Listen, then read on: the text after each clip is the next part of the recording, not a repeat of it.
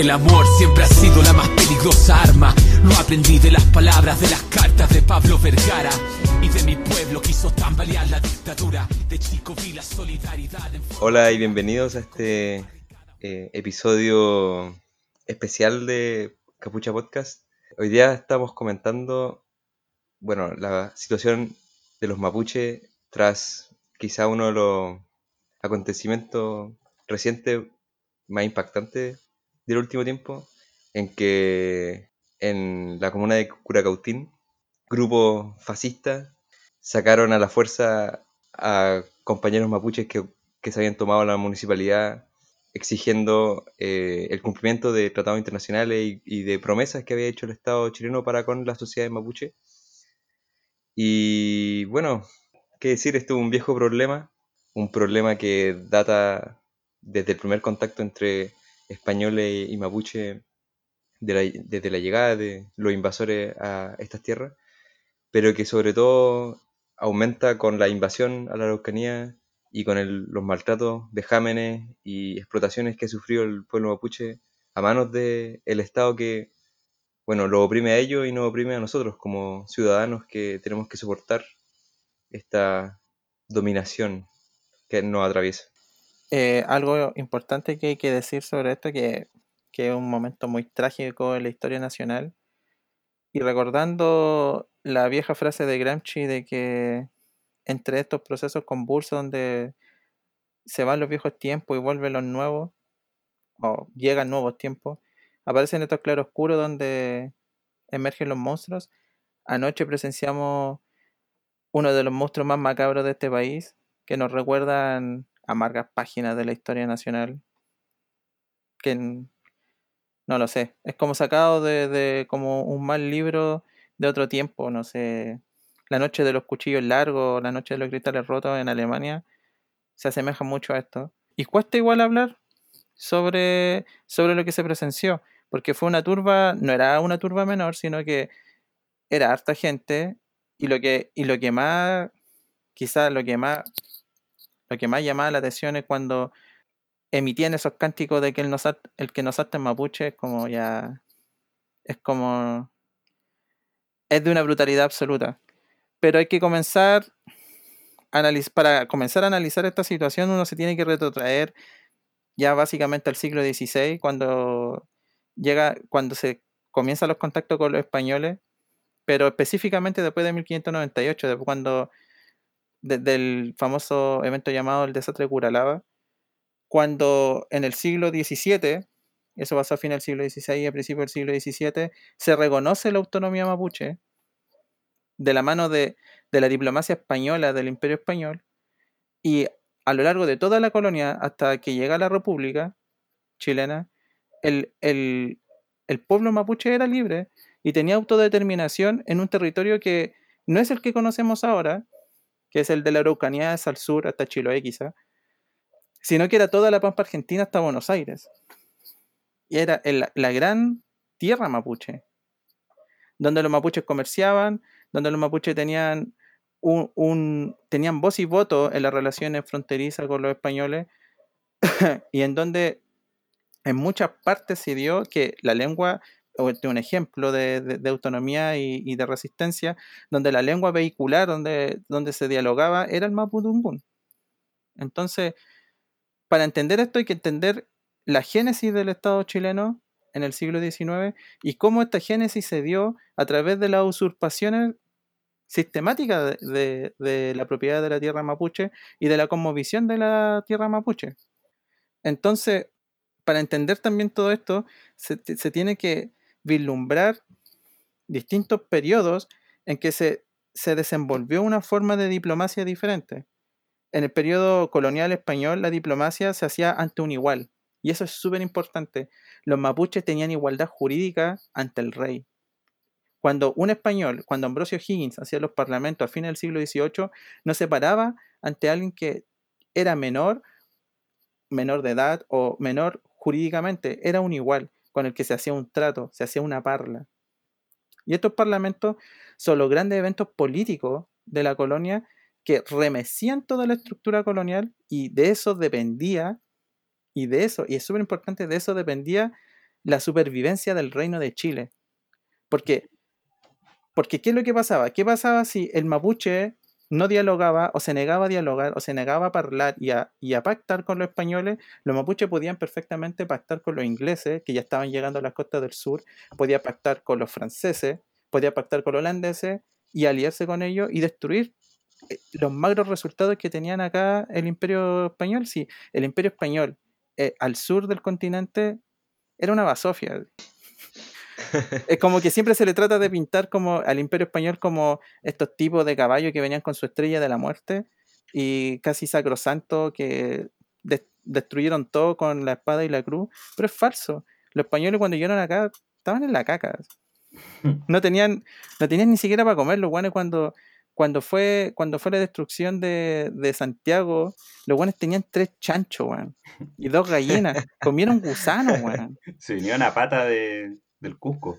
Se pata y, y hediondo axila los culiados. Y todos y los mapuches cuando se, cuando los mapuches cuando tomaban prisioneros españoles, weón, los bañaban primero porque su olor era insoportable.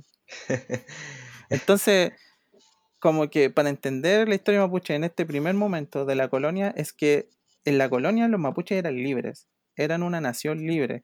Sí, claro, tenían lucha intraétnica, puta, los huilliches siempre se peleaban con los pehuenches, los pehuenches con los tehuelches, los tehuelches con los costinos, etc. Pero se hacían se hacía dentro de una lógica de sociedad segmental, que es una sociedad, antropológicamente se le denomina como sociedades de la abundancia y sociedades depredatorias, donde, donde la, donde las intervenciones políticas se hacían de esa forma. Como son sociedades guerreras donde eh, eh, el parente las relaciones de parentesco, la alianza, eh, la alianza de guerra eran súper importantes y pactaban de esa forma y se desenvolvían de esa forma hasta que llegó la República de Chile. Pero la República de Chile, cuando se fundó Chile, en, el, en, la década 20 del siglo XIX, se, pacta el Parlamento de Tapigüe y también se le reconoce la, independencia al pueblo mapuche porque, eh, eh, porque esta republiqueta que nacía a través de las manos criollas, manos nefastas también, que son unos hueones nefastos que, que nos han tenido sometidos durante 200 años, cuando se pacta este parlamento de Tapigüe, eh, también se le da la independencia porque el Estado chileno no podía hacerle frente a los mapuches. Sí, es que no tiene la capacidad, porque recién están haciendo este estado, viene de un periodo de anarquía, están en la caca, hubo una guerra civil, entre medio después llega Portales, hay una convulsión social o política más que social, porque la sociedad, weón, estaban en la misma que en el 1800, en el 1750, weón, habían, estaban en la misma volada, ¿sí? Estos weones criollos están pasando los mansos rollos y haciéndose pico entre ellos hasta que llegó la década de 1860 en adelante, en que sí el Estado chileno podía hacerle frente a una, a una ocupación territorial y a una expansión imperialista muy, muy, siguiendo muy de cerca los pasos de Estados Unidos, que esos hueones hicieron exactamente lo mismo que el Estado chileno hizo en, la Araucanía. En Estados Unidos se generó una política de colonización. ¿Qué, qué quería decir esto? Traían hueones de Europa, rubios, de preferencia, con el cajón afuera, también de preferencia, endogámicos, muy analfabetos, en muchos casos, feos, hediondos, y los hueones venían y les daban grandes porciones de tierra. De hecho, en Estados Unidos era la época en que decían, pesca tu carreta y anda, y todo lo que podáis, eh, todo lo que podáis parcelar va a ser tuyo. El lejano este, pues, weón. Por ejemplo, weón, irlandeses culiados que están cagados de hambre por la crisis de la papa, weón, que no tenían italianos que comían gusanos, weón, llegaron y se llevaban, weón, fácil mil hectáreas cada uno, pues, weón. Hasta lo, hasta lo que ellos podían parcelar. Y nunca se preguntaron qué había antes ahí, pues, weón. ¿Cachai? Y ahí habían, estaban los comanches, estaban los iroqueses, estaban los sioux, estaban los ya estaban, había O sea, o sea, ni siquiera es que no, no sabían lo que, lo que había ido ahí, sino que ellos sabían, ellos mismos lo habían matado. Ellos mismos le habían dado como viruela, así, habían esparcido enfermedades entre sus campos. Bueno, eh, los, jefes indígenas navajo habían negociado con Abraham Lincoln, pues, esta gran figura estadista del siglo XIX que le había liberado a los esclavos. Y bueno, aún con una carta firmada por, el, uno de los presidentes más queridos de esa nación de mierda, los guanes lo mataron, buscan, no sé, por la matanza de, de rodilla herida, Wounded Knee, que, weón, masacrando niñas, sacándole como las cabezas, poniéndolo en estacas, poniéndole recompensa. Y ahora, imagínense esa como violencia genocida, pero también en la, la Araucanía, de un ejército que venía de conquistar Perú, venía de tomarse Lima, de haber violado, de haberse jalado todo lo que se tenían que jalar para pelear en esas peleas en el desierto, eh, quitarle tierra a Bolivia, quitarle eh, territorio a Perú, ma- masacrar Mapuche, y de ahí como que el Estado, de nuevo, como que esa expansión que, que a finales del siglo XIX, que luego se transporta a Magallanes y mata a Selknam, matan a... como que Y no establecen solo a Magallanes, eso- también a la isla de Pascua, pues, en que la época como de la expansión imperialista chilena, o de este pseudo imperialismo chileno que al final es un es una caca seca de perro blanca, pues, weón. Es como, qué mierda, weón, qué, qué chucha nos creemos, pues, weón, ¿cachai? Como esta identidad nacional que nunca ha habido una identidad nacional chilena real hasta quizá de- en el siglo XX, quizá, weón, o cuando jugamos a la pelota, con el chu- cuando el Chupete Soso mete gol, ahí me siento chileno quizá, weón. Bueno, Chupete Soso ya no juega. Tú ahí veis, por ejemplo, este, el, el famoso ensayo de la noción de Estado de Mario Góngora, que es como que todo el mundo le prende velitas porque el weón dice que el Estado chileno creó a la nación. Y el weón, eh, en realidad, esa, ese ensayo es un lamento. El weón está lamentando de que Chile haya- había perdido como su etos eh, guerrero, ¿cachai? Porque para él la soldadesca, como la, el la aventura militar, era lo que le daba identidad al país, ¿cachai? Porque el weón celebraba las guerras. O sea, como que dentro de incluso la mayor intelectualidad del siglo XX, o sea, en, en la academia dicen que Mario Góngora es como el intelectual del siglo XX chileno, ese weón, la única como identidad estable que le podía dar a la nación chilena era la guerra, la masacre, el genocidio. Entonces, como que dentro del problema que como que se dilucida con el problema mapuche, también vemos el problema de nuestra propia identidad, que es que nosotros, por ejemplo, en, en la noche de ayer en Curacautín, los chilenos eran los que estaban como abogando por pegarle, por eh, humillar a un pueblo ocupado, que extremado por las circunstancias, se toma una, se toma la acción, toma eh, las rendas de la acción, pues, weón, y exige a las autoridades eh, entrevistarse con ellos para, eh, para poder exponer sus demandas, pues, weón. Igual esta weá que pasó anoche no es algo raro dentro de- del contexto sureño, weón. Cualquiera que tengamos familia indígena y sobre todo familia mapuche en el sur, es un abuso de generación tras generación. Puta, mi mamá sufrió, sufría de mano de los alemanes porque los weones la discriminaban y le decían indias, pues, ¿cachai? Que no, o, weón, es muy, es es muy, muy lo que su- es, muy similar a lo que pasa, a lo que pasaba y pasa en Estados Unidos, en las regiones como del centro de Estados Unidos que son como de supremacía blanca, en que weón, un, un indio no podía entrar a tomarse una chela a un bar, pues, weón. No lo dejaban así. Habían bares para indios y había bares para pa criollos, para blancos, para alemanes, ¿cachai? Entonces, esta, esta weá es un problema que se arrastra en específico yo creo, yo tengo como la teoría, en específico se arrastra fuertemente desde el siglo XIX, weón, y con este carácter de Estado-nación que se quiso forjar eh, en Chile, de este Estado portaliano, porque durante la colonia, como dije hace un rato, en la colonia el trato era diferente y se trataba frente a un igual, po, había una igualdad jurídica. Entonces, cuando se acaba la colonia y el Estado chileno se, logra como cimentar y logra, luego de hacer la pacificación de la Araucanía, comenzó un periodo sistemático de anulación de la cultura mapuche. La cultura mapuche casi pierde su lengua, pues, weón. Casi pierde la lengua, pues, weón, ¿cachai? Si no fuera por, el encono de, la misma, de la misma población mapuche que luchó y que desde hace desde tiempos inmemoriales que tiene un movimiento para tratar de salvar la cultura y, su y su tanto su cultura tradicional como su cosmovisión, pues, ¿cachai? Claro. Yo quería eh, comentar algo, bueno, para tratar de como de hacerme cargo de todo lo que ustedes han dicho, este repaso eh, de la monumental historia de la opresión del pueblo mapuche, ustedes mismos lo han dicho, se, se arrastra por siglos. No, y decir también que el pueblo mapuche, weón, la historia del pueblo mapuche tiene por lo menos Mil años. por lo menos 400 años más que la de cualquier chileno, así que no me vengan con patraña, weón. Por eso, Estos, alema- weón, estos alemanes culiados ni siquiera, yo creo que ni siquiera conocen a su a su tatara tatara abuelo, weón, y los mapuches te van a hacer un árbol genealógico culiao Claro. gigante, por weón. eso es que lo- a lo que quería ir es que justamente tiene que ver con lo que tú dices, que con- el Chile tiene un serio problema con su identidad. Lo decía Cosmonauta hace un rato, y creo que eso eh, es lo que vimos ayer eh, y lo que nos terminó impactando tanto.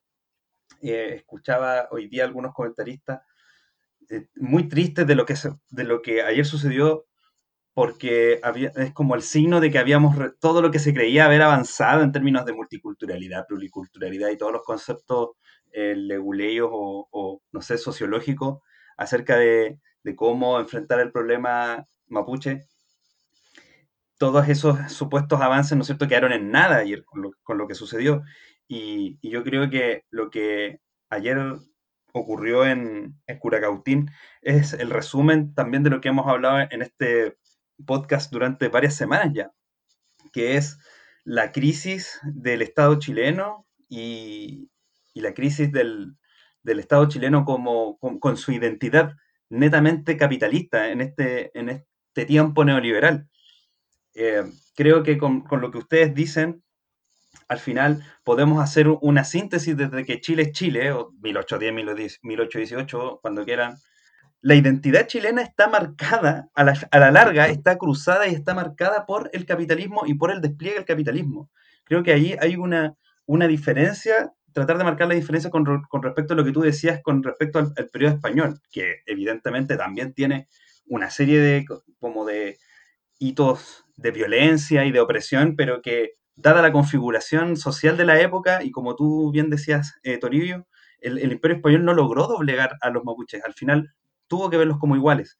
En Chile, eh, al parecer, el principal rasgo de la identidad termina siendo la función económica, el, desarrollo económico, entre comillas, el bienestar económico, eh, muy entre comillas, que siempre fue de unos pocos, pero como que siempre el Estado chileno puso como su estabilidad económica, su, su proyección económica como el principal pilar de, de, su existencia, ¿cachai? Como, el primer, como su principal sentido de vida o, de existencia para el Estado chileno es la vinculación con, con lo económico.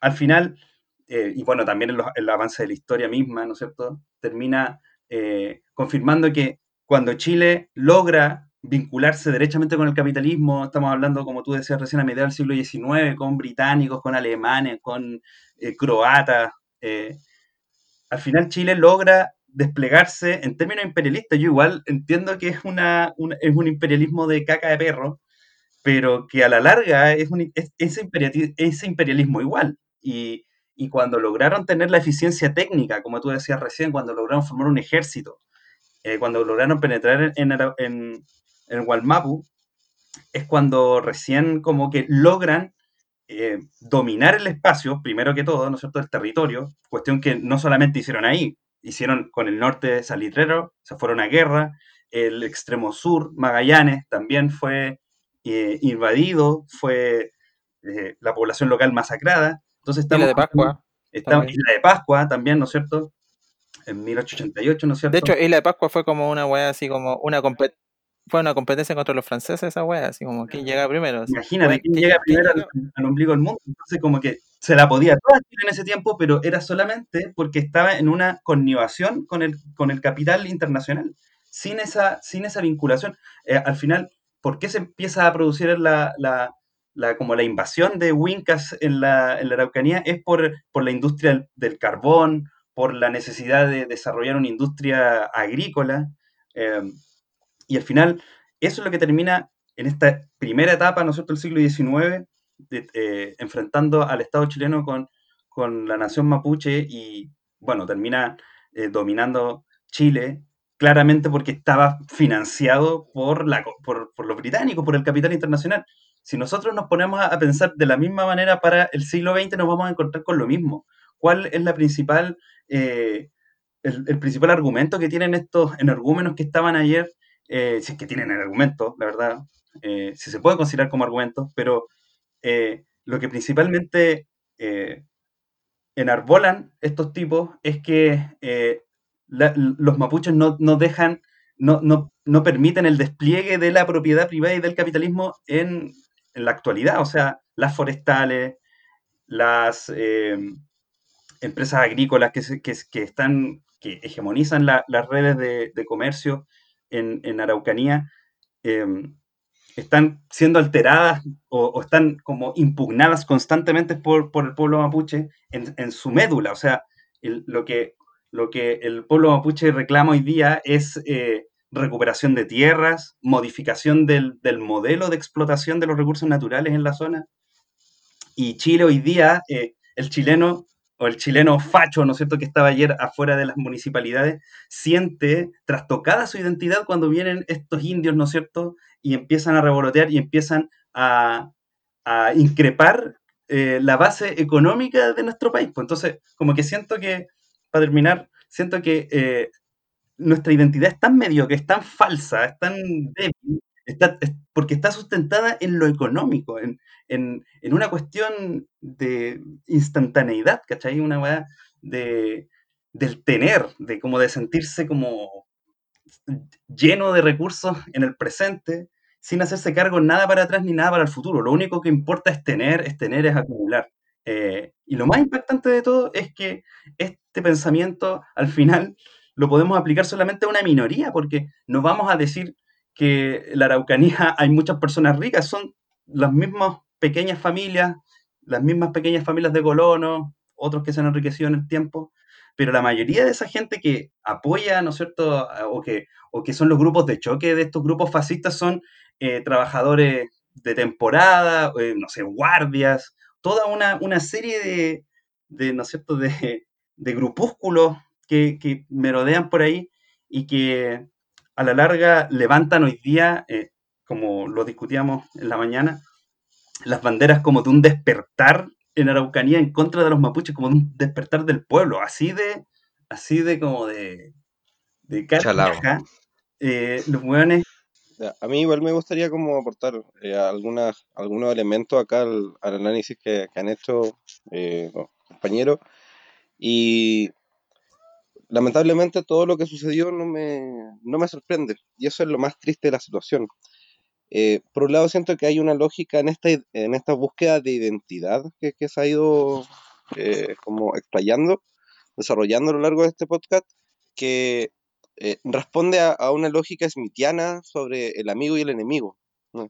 Y en ese sentido, el mapuche no es un, un yo otro, sino que es un otro absolutamente distinto a mí. Se ha, convertido en un enemigo, claro, respondiendo a, a- las cuestiones económicas que, que- que ellos nos presentan desde una, una crisis en el sistema, eh, pero también desde una lógica cultural. Este mapuche no pertenece a la nación, ¿ah? Eh, como lo diría el, el mal maestro Villalobos, eh, no existen mapuches ya. Borrémoslos de la historia, saquémoslos de la historia. ¿no? Y no me sorprende justamente porque nuestra base cultural se da en la escuela. ¿eh? Y a nivel curricular, lo único que tenemos de pueblo mapuche, ¿eh? y que ni siquiera es específico de pueblo mapuche, ¿eh? es un ramo que se creó en el 2012 recién, que se permitió la creación solamente si los colegios cumplían con ciertos requisitos, como tener cerca del 40% de estudiantes de una etnia. Mm. Y ahí recién se presentaba un, se puede presentar el hacer una asignatura que es la asignatura de lengua indígena, mm, que no está hecha pensando en la cultura misma del pueblo indígena, sino que está pensada generalmente en la funcionalidad que puede hacer esa, esa asignatura en una integración nueva del mapuche.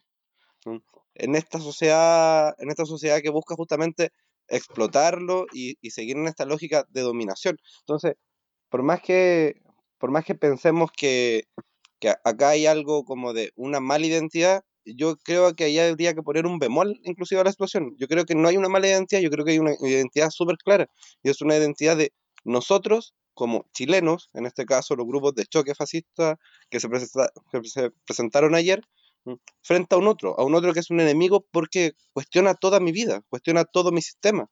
¿ah? Y se sigue reproduciendo y se sigue reproduciendo inclusive en, en los colegios. ¿ah? Y hay una naturalización de esta violencia hacia el indígena que justamente no lleva o lleva a la mayoría de la población a pensar que son alguien que no tiene derecho y alguien que se debe eliminar de, de nuestro lugar. En esta lógica de imperialista que, que, ha hecho el Estado chileno a lo largo de, de toda su historia con la, con la, instauración, sobre todo después ya en, con el, el, gobierno militar de el neoliberalismo, porque el mapuche se convierte en un sujeto mucho más deleznable quizás de lo que había sido a lo largo de la historia, como ustedes lo estaban comentando. Igual encuentro que lo, lo, lo que decía Angelique es, es clave, porque esta, esta primera concepción del mapuche como un otro atemorizante, ¿cachai? Que viene como a amenazar tu, tu, como, tu concepción del mundo, ¿cachai? Todo lo que tú pensáis de tu vida. Pero también esta invisibilización de la convivencia con el mapuche, porque, no sé, pues desde la derecha viene como esta noción de que el problema mapuche es una cosa como de la concerta, que empezó ahora y que antes no existía, o casi que no hay, no hay una noción de la relación republicana con el mapuche. Siempre el mapuche aparece como en tiempos coloniales, ¿cachai? Como, o en un, en un como tiempo idílico donde el mapuche y existía dentro de la república de manera como armónica, pero que donde, nunca existió. Y donde todavía, está, eh, donde todavía existía el latifundio. Claro, y, y, lo que pasa es que yo encuentro que igual el siglo, en el siglo XX el, el, el pueblo mapuche es súper presente igual en la como en el quehacer nacional y hay ciertos como momentos históricos que a mí me gustaría resaltar como para tener conciencia de como la profundidad histórica de lo que estamos observando, principalmente con el caso en 1912 de... ¿El Soviet de Ranquil? No, ese es como de 1930, 1934, pero eh, estoy hablando del linchamiento de Juan Painemal, que a él en 1912 o sea, imagínense, pues, como 30 años después, o sea, en pleno como proceso de reducción de las comunidades mapuche, unos cuantos años después de la pacificación, es tanta la violencia que linchan a un mapuche en 1912. Lo marcan como si fuera una vaca. Algo, de, algo digno de algo digno de la supremacía racial de Estados Unidos contra los negros. Pues, Por ejemplo, con todo el, el estallido social en, en, Estados Unidos y con todo lo que pasó con, con George Floyd, como que hay caleta de gente que cree que como el, racismo es solamente allá, ¿cachai? El racismo es cuando blancos atacan a negros. Pero aquí tenemos, hace, hace 100 años, la mitad de la historia republicana estaban linchando mapuches. Era, era algo que sucedía.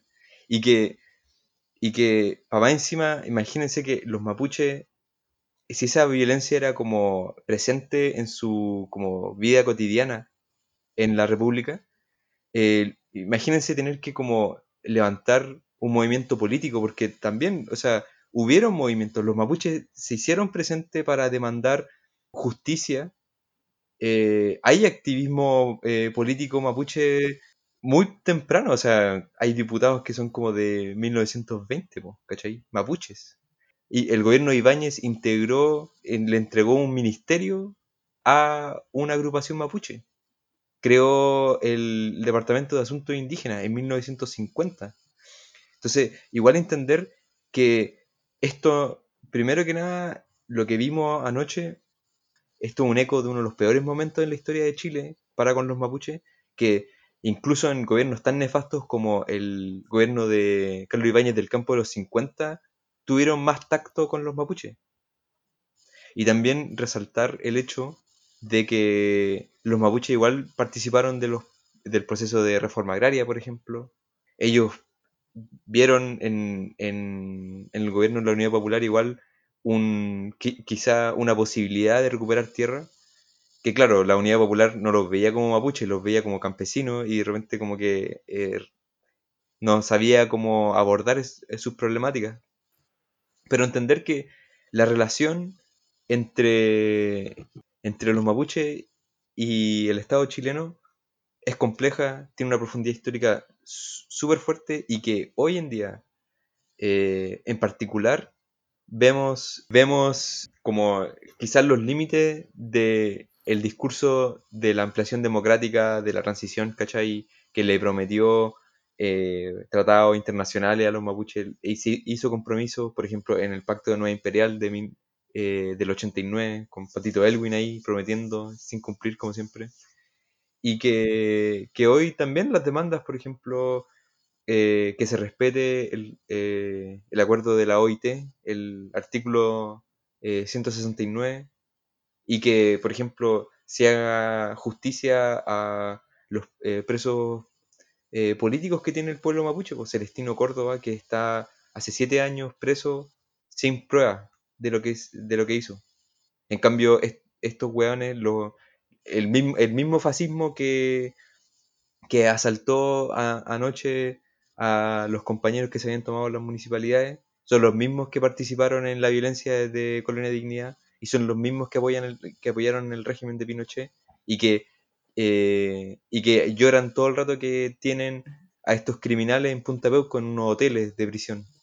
Yo dudo de que una de las personas que puede haber estado allá en, ayer en el, en el linchamiento derechamente de, estos comuneros que estaban en las tomas, eh, yo dudo de que alguno de ellos pueda en algún momento elaborar algún discurso cultural, algún discurso identitario con respecto a lo que estaba diciendo ayer, más allá de decir que le gustaría recuperar la normalidad, que le gustaría recuperar la paz.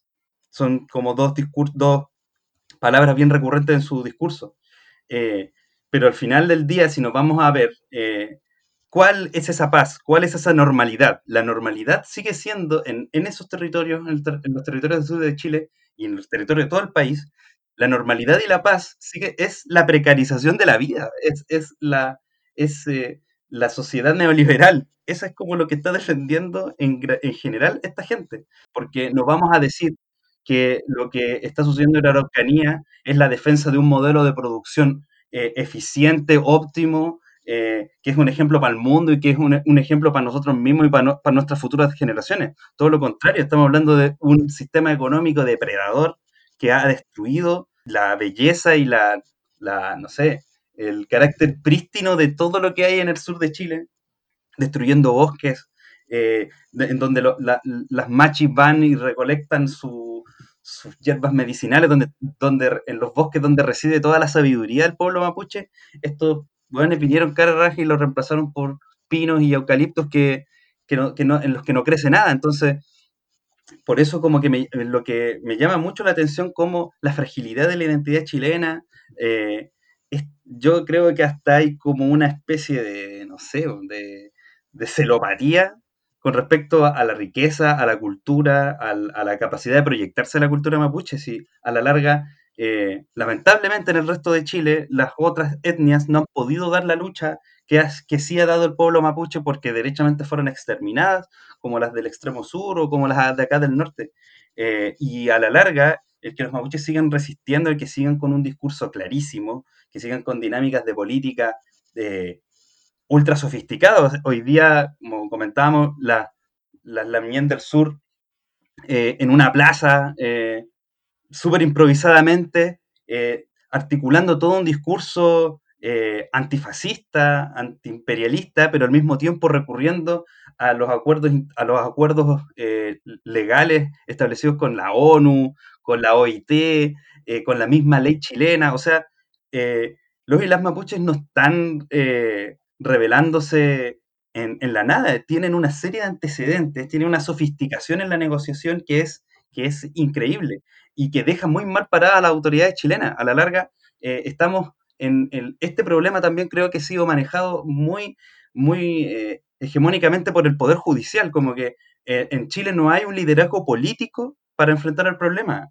siempre se, se, delega al Poder Judicial y el Poder Judicial lo único que hace es sancionar y aplicar leyes. Entonces, estamos hablando de un, de un momento súper tenso los y las mapuches están impugnando las bases medulares de la institucionalidad chilena, que es el derecho de propiedad, la reasignación de, otras formas de, economía y de, propiedad en, en, la zona de Araucanía. No están eh, regodeando un 10% de la AFP, no están regodeando eh, no sé, una reforma constitucional eh, para como eliminar los gastos básicos, eh, no, no consideran histórico esas migajas que nos dieron la semana pasada a nosotros. Ellos están eh, por cos- cosas mucho más profundas y deberían, yo creo, todo el rato ser un ejemplo para todos los que, para toda la gente que está movilizada hoy día en Chile, que, que tiene algo que decir. Sé que hay muchas personas también en distintos contextos del país que no, no tienen eh, el conocimiento de cómo se vive en las reducciones mapuche, de cómo se vive en la Araucanía, de cómo es la violencia sistemática que se ha, desplegado allá, pero, pero creo también que, que después del 18 de octubre y este, bueno, estos meses convulsos que hemos vivido, creo que se han abierto espacios de reflexión en, gran parte de la sociedad chilena que pueden, no sé, en algún momento aumentar la presión, aumentar el apoyo y, no sé, po, eh, tratar de evitar que pasen cuestiones como las que pasaron ayer. eh, se ve difícil, pero, pero esperar que pase, po, esperar que pase nomás, porque haya más apañe. Yo ahí creo que, cuanto a lo que decía Samir, eh, respecto a, a la forma de hacer política, eh, quizás voy a hacer un poco como hacer una referencia bastante extraña mm, eh, con la serie de una serie, de la serie de moda de, de Netflix que Dark mm, y hay como en Chile desde la, desde la relación de la, de la política con, con el mapuche y con la otra gente hay como una relación doble de una dualidad inclusive temporal podría decirse porque mientras el Estado chileno trabaja desde la biopolítica con todo el ciudadano chileno, mm, con el mapuche, o más bien contra el mapuche, no trabaja desde la biopolítica, sino que trabaja desde la tanatopolítica, una cuestión muy medieval. Entonces, esa, esa, esa forma de, de integrarse de, de, de, de la Lamgen que, que, que proponía Samir, eh, funciona extrañamente. Un pueblo que está siendo eh, visto y, que está siendo eh, custodiado y, reprimido desde la tanatopolítica, ¿ah? busca a través de la biopolítica justamente ejercer una forma de política, porque por último en la biopolítica existe eh, un valor por la vida, si es que se quiere decir. Quizás por la vida útil, quizás por la vida hasta que ya no puedas vivir, pero acá la situación es directamente la contraria. O sea, lo que se manifestó ayer con gran fuerza fue al Estado y a los otros ciudadanos ejerciendo el poder de muerte directamente contra un grupo de personas que estaba protestando pacíficamente. ¿no? Entonces, esa situación, esta, dualidad nos hace como, o por lo menos a mí me hace tener que reflexionar en justamente cuáles serían como las formas de lucha más válidas. Podemos pensar en que el mapuche puede ser integrado desde sí mismo, ah, trabajando desde la biopolítica, o debería, como ya lo hicieron en una declaración cerca del año 2000, no me acuerdo bien qué año, ¿no? que le declararon la guerra al Estado chileno. Mm, ah, Sí, ellos están viviendo constantemente esta, este, esta- este agobio, esta represión, eh, en donde los persiguen, en donde los balean, en donde los matan, en donde existen montajes, en donde no los dejan vivir tranquilos. eh, ¿Pueden pensar ellos en alternativas biopolíticas de solución de los conflictos? Su conflicto se puede ver directamente desde el ámbito institucional, inclusive internacional, como lo están tratando de hacer. Y parece que por ahí eh, esa, esa situación dentro del, del conjunto de Mapuche eh, ha creado divisiones, ¿ah? porque están los que buscan como vías más institucionales, sabiendo que en el fondo eso no los va a llevar a mucho, pero otros que directamente han pensado en otras formas de manifestación, entendiendo que están re- respondiendo o que tienen que responder a un Estado que directamente los mata, que no les va a permitir ni siquiera vivir, sino que los va a hacer morir, que fue lo que vimos ayer. O sea, de suerte no vimos, de, suerte no quemaron los el municipio con, con los tipos adentro. Pero a los, a, a- a- los pagos directamente no le importó nada. O sea, habían personas de edad, habían menores de edad, ah, inclusive eh, menores de edad muy, muy, de muy, muy poca edad, y los tipos primero los llenaron de lacrimógena. ¿ah? Entonces, si esa no es una acción criminal, ¿ah? si ahí no se está trabajando bajo la política de el querer hacer morir al otro directamente porque yo tengo el poder, ¿qué es? ¿Mm? Y podemos pedir entonces que el pueblo mapuche se siente a pactar o a parlamentar como lo hacía antes cuando era visto como un igual, es súper complicado. De ahí que sea re interesante pensar en las palabras que, que salieron desde el gobierno eh, frente a la situación. No hubo ninguna palabra de repudio a todo lo que pasó, sino que el único criminal siguió siendo el mapuche, que claramente es la víctima de todo un sistema. Bueno, el primer, el primer fracaso del diálogo con el Estado chileno en, democracia o predemocracia que fue en el 89 con el acuerdo de Nueva Imperial, que lo hizo Patito Elwin prometiendo weá para su, su mandato, para su nuevo mandato en democracia.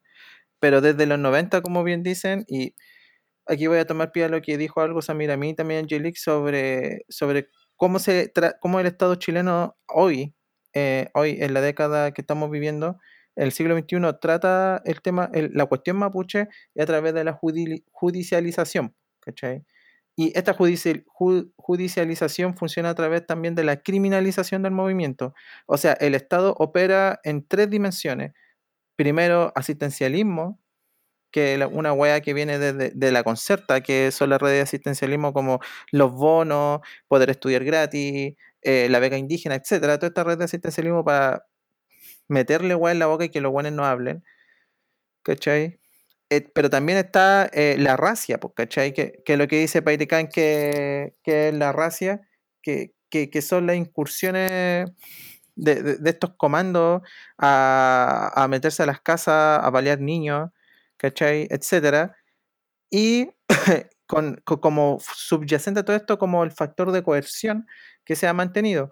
Desde los 90 que empezaron a surgir también los movimientos mapuche de la Araucanía. Está la CAM, por un lado está el Consejo de Todas las Tierras y está como las vías más institucionales de Adolfo Millantur. ¿cachai? Entonces, estas tres vías son las que, eh, eh, eh, estas tres vías, como la institucional, la de recuperación de tierra de la CAM, o la del derecho internacional del Consejo de Todas las Tierras, que Aucan Wilcamán fue a la ONU a firmar el, eh, el- a firmar el derecho a autodeterminación del derecho indígena, derecho internacional indígena, en 2007. Estas tres vías son las que al final eh, eh, se han articulado como la respuesta del pueblo mapuche a la opresión estatal. ¿Cachai? Pero el Estado, y como dice muy bien Peirecán, el Estado está respondiendo con política del siglo XX, yo diría incluso con política del siglo XIX, a una cuestión política que los mapuches la están tratando como si fuera eh, como si fuera de relevancia para el siglo XXI. Los mapuches están haciendo política actual, están haciendo política eh, su- sumamente sofisticada. Cuando uno escucha el discurso de los, de los peñi o, de, los de los machos, etcétera, cuando escucha estos discursos uno se da cuenta el nivel de sofisticación que alcanza su, su, su, su ideología, sus lucubraciones frente a estos hueones tecnócratas que le están ofreciendo lo mismo que hace 100 años que es nada, ¿cachai? Entonces, ¿cuál es, el resultado de todo esto desde los 90? Es que en el 2003 se, habían 30 presos políticos mapuche. A la, a, la hermana que estaba luchando por su tierra para que no se le inundara Endesa, vendió las tierras y, y- y mataron a Alex Lemumpo, ¿cachai? Entonces, en ese momento, como que el movimiento mapuche lo vio todo como una pérdida, como que había perdido todo sentido la lucha, pero hubo una gran victoria, que es una victoria ideológica, y que es una victoria que se la concedió Ricardo Lago, pero no por bien, sino que Ricardo Lago orquestó toda esta mierda, pero les dio una un, pequeño brillo de luz, porque al final Ricardo Lago también hizo la, operación, ¿cómo se llama la operación? ¿Se acuerdan?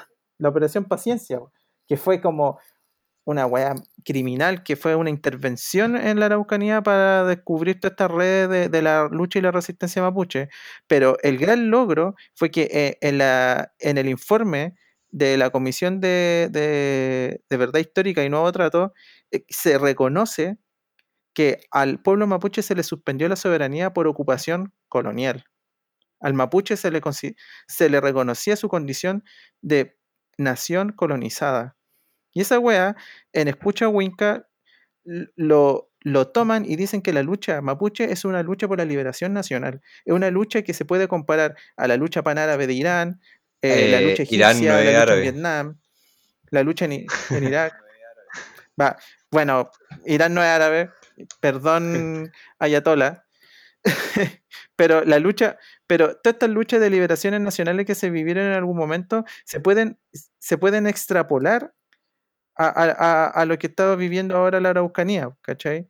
Porque al final, ¿qué es la liberación nacional? ¿Qué es la autodeterminación? Esas son las grandes preguntas. Y una, una hueá fundamental en esto, que lo que también dijo Samir, es la propiedad de la tierra. Y también, pues, volviendo como a, esta idea de como de la fragilidad en la identidad chilena, eh, porque cuáles son las bases de esta identidad chilena, al final eh, nos podemos como ir por las ramas, pero al final lo medular es como la propiedad privada, lo medular es como la unicidad del Estado, el carácter unitario, es una cuestión que está desde el día uno nuevamente del, Estado chileno, eh, el Estado portaliano, ¿cierto? El Estado portaliano, ahí funcionando todo ritmo. el Estado de Derecho chileno es supuestamente, ¿no? Después, como de la, desde la transición en adelante, es como el formato de Estado en el cual se como que se garantiza el derecho a la vida, etcétera, en donde como que se le trata de, quitar todo elemento represivo eh, para hacerlo ver como un Estado que siembra como el bienestar. Y, claramente eh, una vocación por eh, autodeterminación de pueblos eh, por la transformación de los dispositivos económicos, de, los, ejes económicos de, toda la región en el sur, evidentemente es a la larga un problema de gobernabilidad para, el poder. Eh, los mapuches, creo, como, como tú bien lo resumiste recién, Toribio, abundaron en alternativas. Tienen las alternativas ultra sofisticadas, como dices tú, pero también tienen la, la de la violencia simbólica, la de la, violencia política, eh, también utilizada muy eh, selectivamente. Y es ahí donde podemos ver eh, las diferencias existentes en, la, violencia política ejercida por, por grupos mapuches que ya están agotados de las vías del Parlamento y de la negociación con los tecnócratas, y la represión proveniente del Estado, porque a la larga eh, ¿cuántos, ¿cuántos pacos han muerto en Araucanía en los últimos 10 años o los últimos 20 años? ¿Cuántos, eh, cuántos eh, colonos han, sufrido esta violencia, ¿no es cierto? de la cual sufren siempre.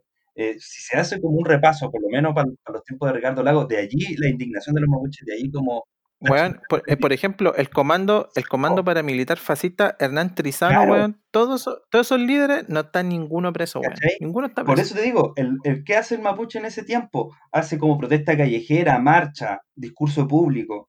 Eh, va, luego se toma espacios, se toma el, espacio público, pero también se toma el espacio privado, la, toma la propiedad privada. Luego, cuando escala un poco más, eh, cuando la situación es más ignominiosa, un poco daño a la propiedad, daño a los bienes, camiones, eh, camiones, maquinaria, etcétera. Pero son distintas formas como de, expresión eh, y cuál es la respuesta siempre del Estado. Eh, o sea, a lo que voy es que son, son formas de expresión de la violencia política, pero que están condensadas en, en, la propiedad privada. Siempre se le ataca a la propiedad privada. No hay un ataque al ser humano expreso porque sí, o al chileno porque sí, vamos a destruir, no sé, una población en, eh, no sé, en, Temuco. Eh, hay hay una, una predilección por, la propiedad privada, mientras que la violencia proveniente del Estado es represiva, es, eh, es, violenta físicamente, hay allanamientos constantes, interrogatorios, criminalización de la lucha, procesamiento no solamente por ley civil, sino que por ley militar, aplicación de leyes de seguridad interior del Estado, antiterrorista, etcétera. Entonces, como que hay una desproporción completa en la aplicación de la fuerza entre el Estado y, el pueblo mapuche. Entonces. Es que igual es un tema, como es un tema de propiedad de la tierra y no es un tema. Bueno, no es el 10%, no es educación gratuita, que son weas que son cosas que se pueden discutir y estar en la palestra política. La puede hablar Boric. Si la puede hablar, si la puede hablar Frente Amplio es porque es suficientemente. Si, si la puede hablar Frente Amplio es suficientemente aceptable para poder hablarla. Pues Pero bueno, hablar de la propiedad de la tierra en este país sigue siendo un tabú culiado gigante. Y lo único, el único, uno de los pocos movimientos que, o uno de los, uno de los pocos movimientos que ya yo los llamaría como revolucionarios que están haciendo esto en este país son los mapuches. son los únicos guanes que están tratando temas estructurales y que van en contra de, de la médula del sistema capitalista. Yo, a modo de conclusión, quiero decir que, bueno, lo que vimos ayer eh, expresión tanto de los resultados de las políticas eh, estatales de desplazamiento y usurpación de tierras mapuche, políticas coloniales e imperialistas, y que, bueno, en su manifestación histórica, en todo el trayecto que hace, genera este tipo de gente, pues, gente que, que se mide en oposición al mapuche, que considera flojo, borracho, que tiene todas estas falencias raciales que ellos no tienen, porque ellos son arios, son alemanes, ¿cachai? Son los buenos que trabajan la tierra a pesar de que son dueños de, son dueños de fondo y pagan para que sus esclavos trabajen por ellos. El trabajo os hará libres. Claro. Y, y, por otro lado, claro, lo que hablamos de la, de la fragilidad de la, de la identidad nacional chilena, de la manera como los mapuches nos hacen enfrentarnos a ese vacío que tenemos eh, en términos de patria, en términos de nación y lo que nuestra relación con ellos. Y también quisiera decir que lo que sufren los mapuches hoy es también la depredación neoliberal, es como el, la focalización de un Estado que al democratizarse con la transición, ¿cachai? Como que teniendo todo un aparataje represivo, lo, lo llevó a, a, focalizarse en esta región, ¿cachai? En esta área conflictiva. Ya no podía ser tan, tan represivo, aunque lo era, pero en menor medida, con la población chilena. Y así que para seguir con la usurpación, para mantener el control sobre este territorio y evitar que la nación mapuche se pudiera articular de manera efectiva, eh, el, Estado ocupó su aparataje represivo y se focalizó en esta zona, pues, ¿cachai? Para mí encima es la zona donde están los nazis, así que como que les convenía. Es, es como para decir que lo que sufren y padecen los mapuches es en gran medida lo que padece todo, todo, todo Chile, pero en manera como concentrada. Y por eso hay que ver, yo encuentro que eh, ver la lucha mapuche como una expresión eh, extrema de la lucha de todos y que al, si, es que se, si es que se puede liberar el mapuche, se puede liberar todo Chile. Y que para cuando sea, si es que se pueda formar en algún momento un gobierno popular en Chile, que una de las primeras cosas que debería hacer es establecer un parlamento con las con la gente mapuche, con la con las etnias de todo Chile, para establecer un Estado plurinacional que reconozca eh, la igualdad de derecho y de existencia de esta gente, porque esa es la única forma de enmendar la catástrofe que han sido estos 200 años de República Chilena. Eh, para cerrar yo también, y coincidiendo con todo lo que han dicho, eh, creo que me gustaría hincar el diente en lo que sucedió ayer y en la frase, en la famosa frase de al fascismo no se le discute, se le destruye, ¿no es cierto?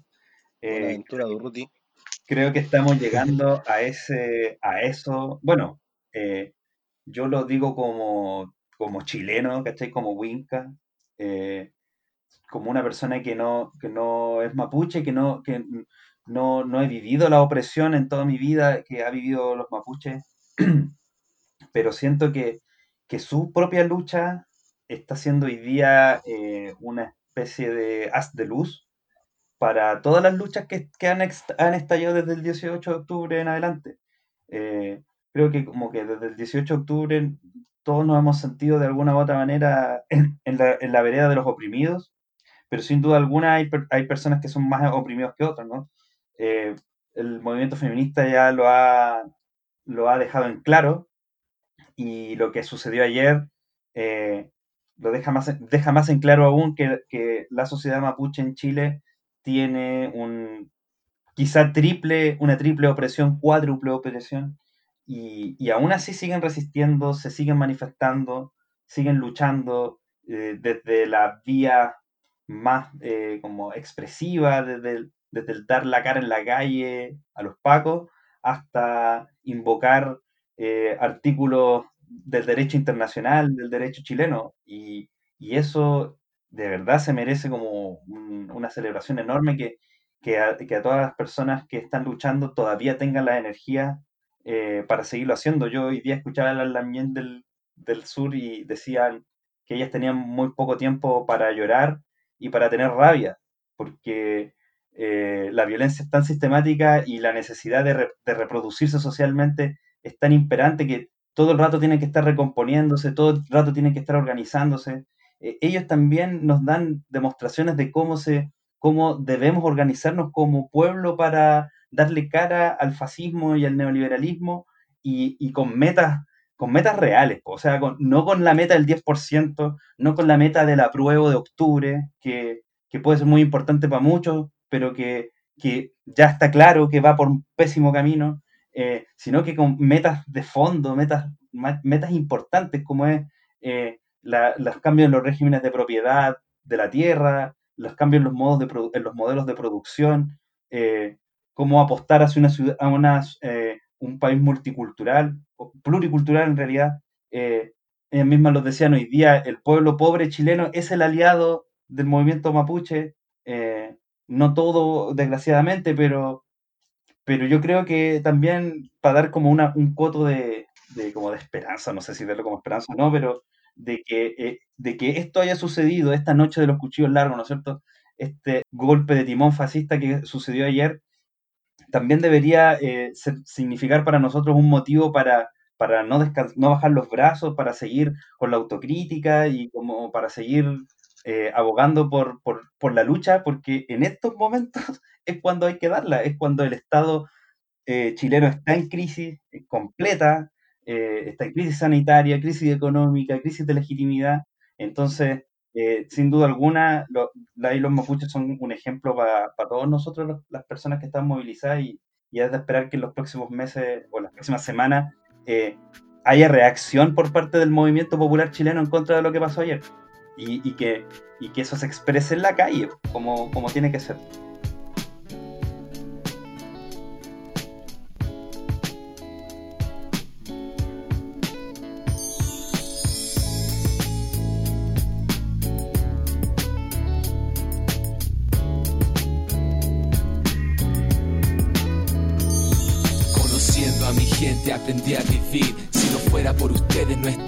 Aquí. Supe así que la vida es para compartir. Y si sufrimos injusticias hay que combatir. Los encontré, me enamoré, así de simple.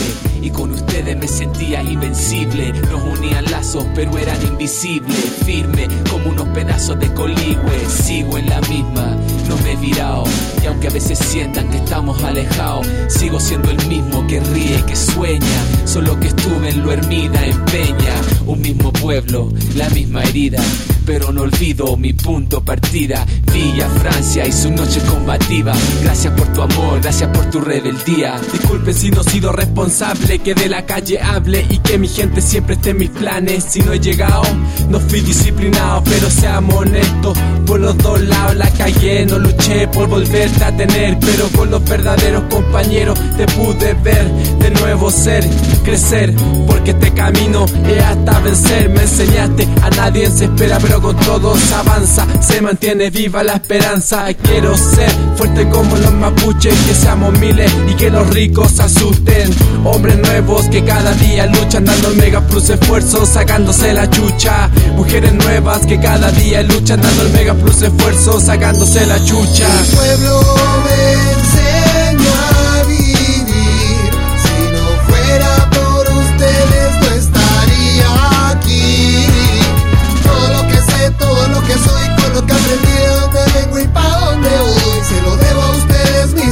sostiene mi pedazo de tierra, mi sueño rebelde. Gracias, mi guacho a toda la gente que algo me enseñó.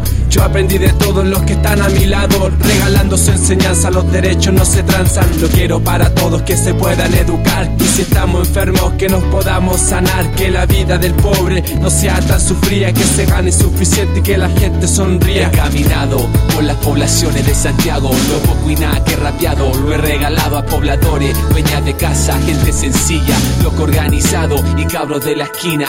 No voy a no crecí por acá. Y la pobla es un misterio que quizás jamás entenderé. Pero lo que sí sé es que me siento bien cuando mis pies pisan este lugar. He viajado de Temuco hasta Brasil, tomando guaraná o mudai. Y lo que vi son distintos problemas con la misma matriz. En todos lados hay niños como Luchín. Somos los locos del amor por la rebeldía. Y los caídos son semillas que en el pueblo viven. Hermoso cielo rojo y noche estrellada que iluminan el camino y las barricadas para luchar. En el hip hop encontré un arma, el rap dispara ráfagas de palabras. H2L hizo un tag en mi corazón para siempre. Fuimos tan valientes y alegres, muchas hormigas, luchas con rimas que juntas se educan y activan. Plantamos una semilla y dio hierba buena y como dice el tema, algún día valdrá la pena.